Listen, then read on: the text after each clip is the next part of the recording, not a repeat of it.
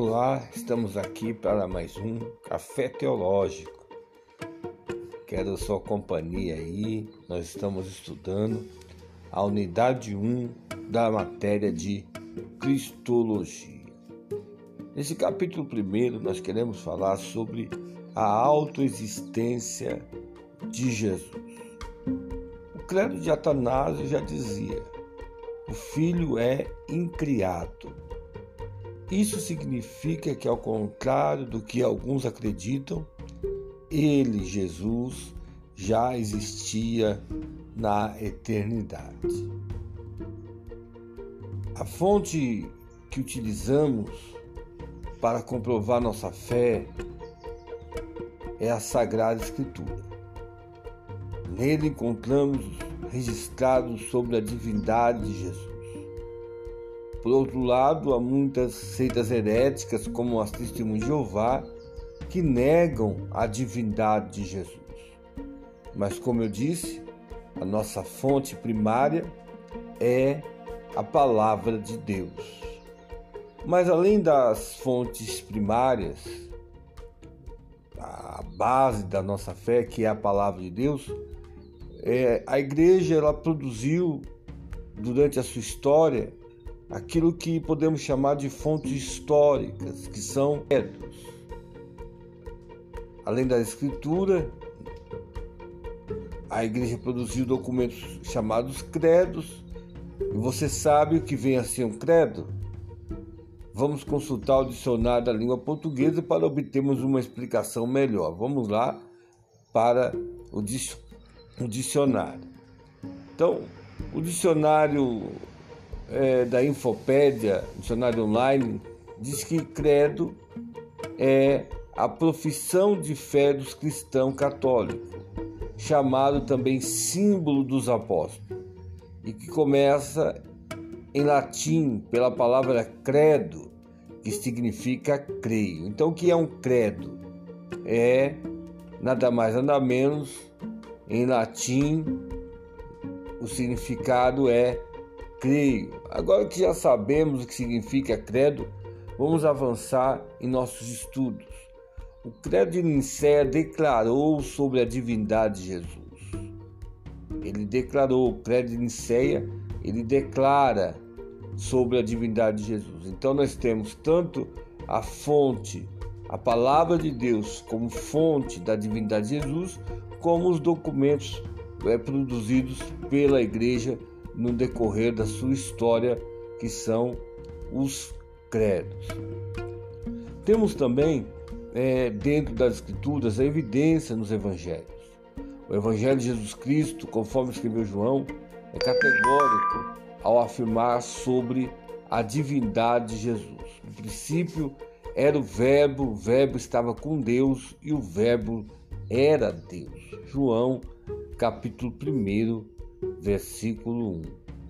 Jesus, Filho de Deus. Para os contemporâneos de Jesus, isso era uma blasfêmia.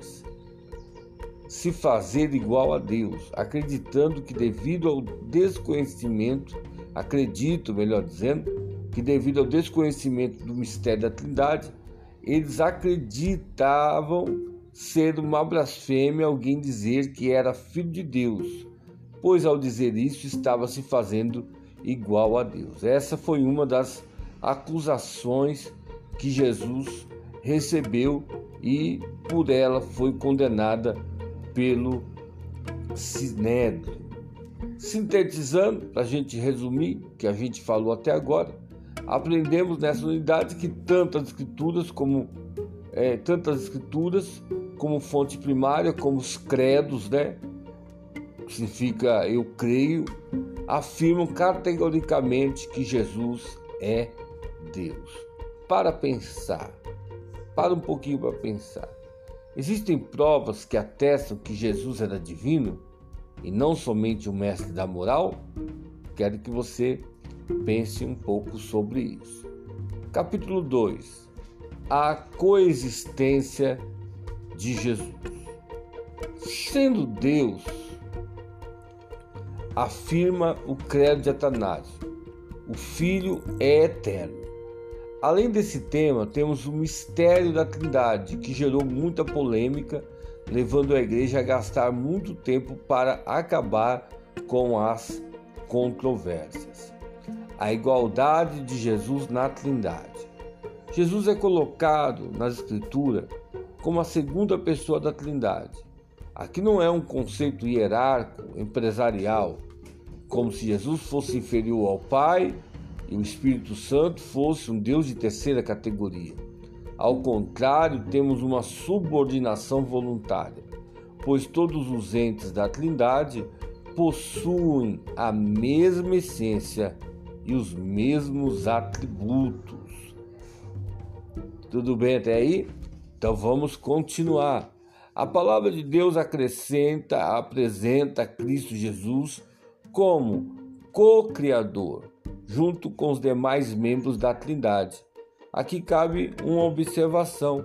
Durante muito tempo, ali na escola dominical, nós aprendemos aquilo que é chamado de trindade econômica, onde o pai tinha uma tarefa, o filho outra tarefa, o Espírito Santo outra tarefa no processo da redenção. Mas, observando a palavra de Deus com mais acuridade, vemos que tanto o Pai como o Filho, como o Espírito Santo, todos eles, eles são coparticipantes da criação, do projeto da redenção, enfim. Junto com os demais membros da Trindade, Jesus também é apresentado como sustentador do universo, redentor da humanidade. Vamos sintetizar? Aprendemos nesse capítulo que Jesus, sendo Deus, possui o atributo da eternidade, sendo subordinado ao Pai, mas não inferior, pois compartilham da mesma divindade. Olha que coisa maravilhosa. Para pensar, a Trindade pode ser considerada uma doutrina? Quando eu falo da Trindade, é correto eu dizer a doutrina da Trindade? Pense um pouco. Capítulo de número 3 A pré-existência de Jesus. Durante a história da igreja apareceram alguns grupos que negavam a pré-existência de Deus, como os gnósticos e os arianos. Os gnósticos rejeitavam a divindade de Jesus e ensinavam que ele era apenas um espírito angelical que havia emanado da suprema divindade e vindo ao mundo no corpo de um homem, Jesus de Nazaré. Tá? Alguns biblicistas dizem que os gnósticos é, ele tem como pai é, que os gnósticos têm como pai ali Simão Mago, que quis comprar o, o dom de Deus oferecendo dinheiro. Existe aí um mito em torno disso. Os arianos, a base da sua doutrina era que Jesus não era Deus, mas sim uma criatura de Deus. Ensinava isso através de um entendimento errado de Colossenses, capítulo 1, versículo 14 e 15. As escrituras também, elas atribuem a Jesus a origem de todas as coisas criadas se ele é o autor de todas as coisas, não poderia ser uma criatura como advoga algumas seitas. O problema se deu com a expressão primogênito de toda a criação. Como podemos ver em Colossenses 1,15, a ideia por trás desse vocábulo grego não é de primeiro, mas sim de domínio ou posição de destaque. Então, essa frase, essa essa expressão, o primogênito de toda a criação, ela trouxe grande problema. Ela foi entendida errada e deu base aí para as heresias arianas. Tudo bem? Então vamos lá avançar. Capítulo 4: A rejeição da origem divina de Jesus.